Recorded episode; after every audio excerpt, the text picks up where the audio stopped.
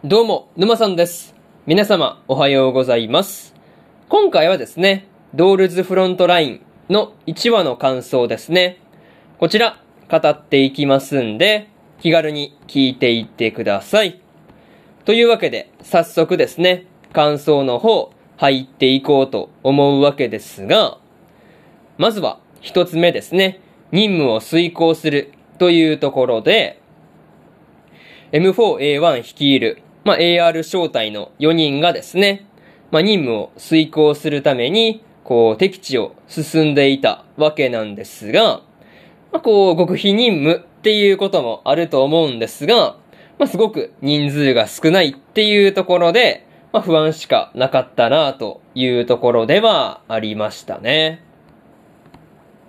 また、民間軍事会社であるグリフィンの戦術人形と、まあ、鉄血構造の戦術人形はですね、こう別物だっていうところは、まあ、理解はできたところではあるんですが、まあ、こう具体的にね、性能面っていうところでも違いがあったりするのかなっていうところで、やっぱり気になったところではありましたね。まあ、それと、いろいろと、こう、指示を受けながら、まあ、研究データをコピーしていたわけなんですが、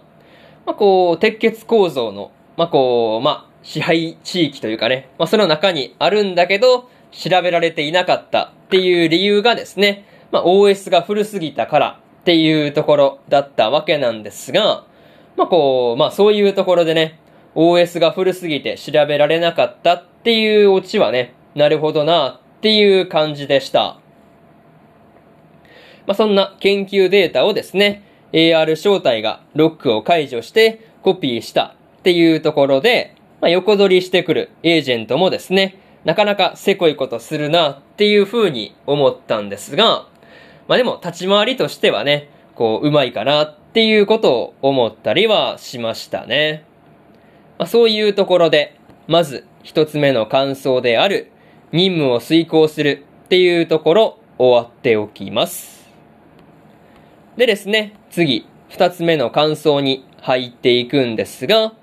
撤退するためにというところで、M4A1 たちがですね、撤退するために、まあ、こう、鉄血側の包囲網を抜けていく必要があったわけなんですが、まあ、こう、相手もね、それを見抜いて、こう、先回りして対処してくるっていうところが、なかなか厄介だなと思ったところではありますね。まあ、それと、AR 正体がですね、4人しかいないっていう中で、まあ、何十体もの鉄血構造の、まあ、こう、戦術人形を相手にしないといけないっていうところで、まあ、こう、いくらなんでもきつすぎるよねっていうことは思ったりしましたね。まあ、でも、鉄血構造の方もですね、方の戦術人形と戦っている途中で、STAR15 と、まあ、M4 ソップモッド2ですね。まあ、この二人が、まあ、グリフィン支援招待を呼びに向かっていたわけなんですが、まあ、冒頭で、グリフィン支援招待を移したっていうところの理由が、まあ、そういうところだったのかっていうところで、納得のいったところではありましたね。まあ、しかも、それでね、時間稼ぎまで成功していたことを思えば、まあ、呼びに行ったっていう判断は正しかったんだなっていうところでしたね。また、戦術マップを展開して、M4A1 がですね、グリフィン支援招待に指示をね、出したりしていたわけなんですが、まあ、すごく指示出しが的確で分かりやすいなっていうことをですね、感じたりしました。まあ、そういうところで、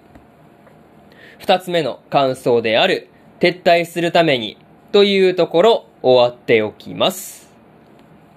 でですね、次、三つ目の感想に入っていくんですが、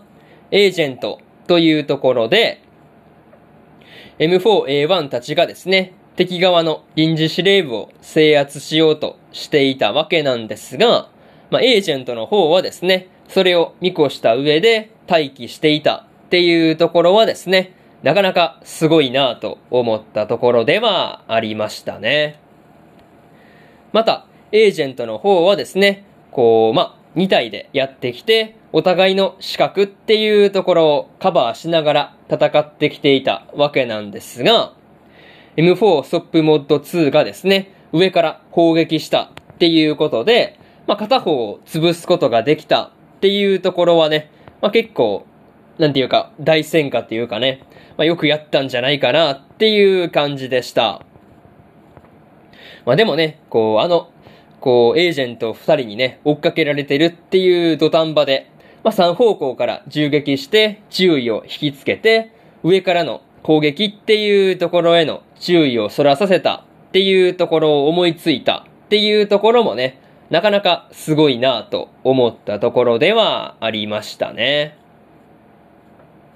まあ、それと M16A1 がですね、まあ、こう、まあ、こう、偶然近くまで転がっていって、エージェントを仕留めたっていう話もしていたわけなんですが、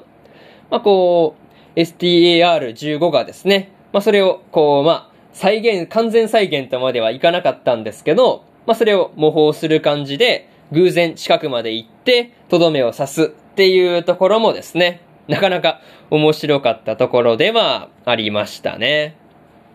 まあ、そういうところで、三つ目の感想である、エージェントというところ、終わっておきます。でですね、最後にというパートに入っていくんですが、まあ、今回は M4A1 率いる AR 正体がですね、極秘任務である研究データの回収をしていたわけなんですが、あの後、まあ、研究データを無事に持ち帰ることができたのかっていうところは、やっぱり気になるところではありますね。まあ、それと、ラストでは、ジャンシアーヌという女性が登場していたわけなんですが、まあ、彼女が M4A1 の言っていた指揮官に当たる人だったりするのかなという感じですね。また、エージェントと M4A1 たちの間での性能の差っていうところが大きかったわけなんですが、そのあたりの戦術人形についての話もですね、次回ではこう詳しく聞いてみたいなと思うところではありますね。まあ、とりあえず次回の話がどんな感じになっていくのか、今から楽しみにしていようと思いますというところで、今回のドールズフロントラインの1話の感想ですね。こちら終わっておきます。でですね、今日は他にも2本更新しておりまして、最果てのパラディンの第12話の感想と、9の1話の感想ですね。この2本更新してますんで、よかったらこっちの2本も合わせて聞いてみてくださいという話と、明日はですね、現実主義勇者の王国再建記の14話の感想と、ジョジョの奇妙な冒険、ストーンオーシャンの1話の感想、そしてですね、週末のハーレムの第1話の感想と、大の大冒険の第64話の感想ですね。